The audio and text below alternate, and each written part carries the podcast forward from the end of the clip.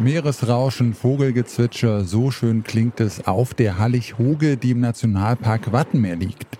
Aber der Schein trügt, denn viele der hier zwitschernden Vogelarten sind diesen Sommer von der Vogelgrippe betroffen. Wir fragen uns, wie bedrohlich ist die Grippe für die Vögel im Wattenmeer? Mein Name ist Janik Köhler. Hi.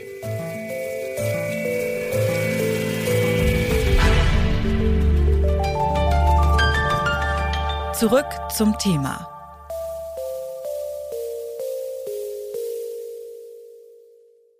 Bitte widmet eure Aufmerksamkeit unserem Werbepartner. Die Suche nach geeigneten Mitarbeitenden kann viel Zeit in Anspruch nehmen, muss sie aber nicht unbedingt, denn man kann sich helfen lassen. Zum Beispiel mit den Premium-Stellenanzeigen von Indeed, denn damit wird eure Stellenanzeige in der Suche sichtbarer und Bewerberinnen und Bewerber werden schneller auf euch aufmerksam. Indeed schenkt euch jetzt 75 Euro Startguthaben für eure Premium-Stellenanzeigen. Klickt dazu auf den Link in den Show Notes. Es gelten die AGB. Das Wattenmeer ist einer der größten Nationalparks Europas, Weltnaturerbe und für viele Tiere ein wichtiges Habitat. Schätzungsweise leben hier je nach Saison über 10 Millionen Vögel, doch um viele von ihnen steht es gerade gar nicht gut, denn seit rund zwei Monaten sterben im Wattenmeer immer mehr Vögel an der Vogelgrippe. Die tritt normalerweise erst im Winter auf, nun im Sommer während der Brutzeit der Vögel richtet sie besonders verheerende Schäden an. Auch die kleine Insel Trieschen ist von der Vogelgrippe betroffen. Die Insel dient vielen Vögeln als Brut- und Raststätte und darf von Menschen eigentlich nicht betreten werden, außer von Till Holsten. Der gelernte Humanmediziner ist dort nämlich Naturschutzwart für den Naturschutzbund Deutschland, kurz NABU. Er hat ein Auge auf die Tiere vor Ort und hat mir erzählt, wie sich die Situation seit dem ersten Fund toter Vögel entwickelt hat. Ja, also zunächst mal hat das tatsächlich vor allem diese Art betroffen. Ne? Die Brandseeschwalben, das ist eine leider ohnehin vom Aussterben bedrohte Vogelart, die bei uns im Wattenmeer nur noch selten vorkommt. Und äh, das hat sich zunächst mal primär auch bei dieser Art eben abgespielt. Und die große Frage war dann, wie geht es weiter? Es ist inzwischen so, dass wir leider auch positive Nachweise von anderen Vogelarten haben. Betroffen ist zum Beispiel auch noch die Eiderente.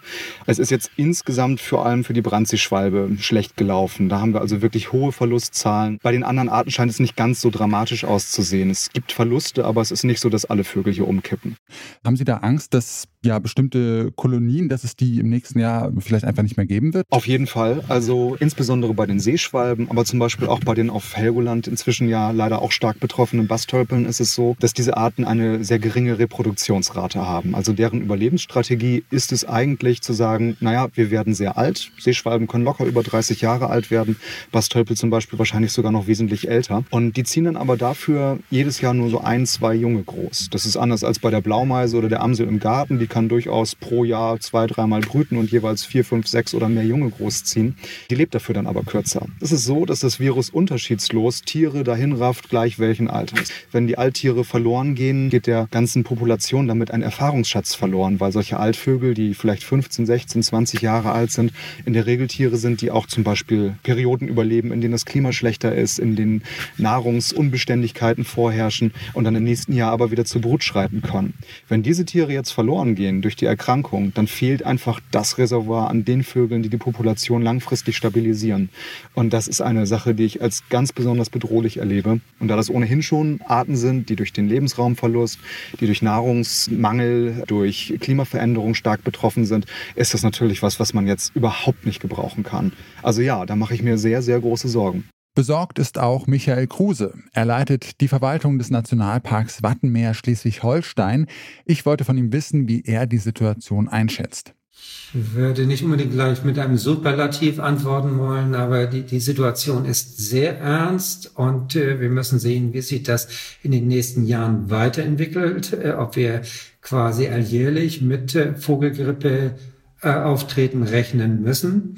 Äh, bei den, bei den Arten wie der Brandseeschwalbe oder aber auch der Flussseeschwalbe, wo wir äh, in Schleswig-Holstein um die 3000 Brutpaare jeweils nur haben und äh, wenn ich dann Deutschland einbeziehe, in jedem Fall immer deutlich unter 10.000 Brutpaaren liegen, ähm, macht sich ein Verlust von mehreren tausend Individuen sehr schnell bemerkbar. Und äh, Dort äh, ist es umso wichtiger, die Ursachen genauer zu identifizieren, um geeignete Gegenmaßnahmen auch ergreifen zu können. Was die Ursache für den plötzlichen Ausbruch der Vogelgrippe im Sommer ist, können beide Vogelexperten nicht genau sagen. Das Friedrich-Löffler-Institut für Tiergesundheit nimmt an, dass das Virus so schon seit Oktober 2020 umgeht und anders als sonst nicht im Frühjahr gänzlich zum Erliegen gekommen ist. Dass sich das in den nächsten Jahren wiederholt, sei anzunehmen, hat uns das Institut auf Nachfrage erklärt. Was bedeutet dieser untypische Ausbruch nun für das Ökosystem Wattenmeer? Dazu noch einmal Michael Kruse. In diesem Moment äh, müssen wir sagen, dass äh, Veränderungen der Population durchaus auch natürlicherweise auftreten können.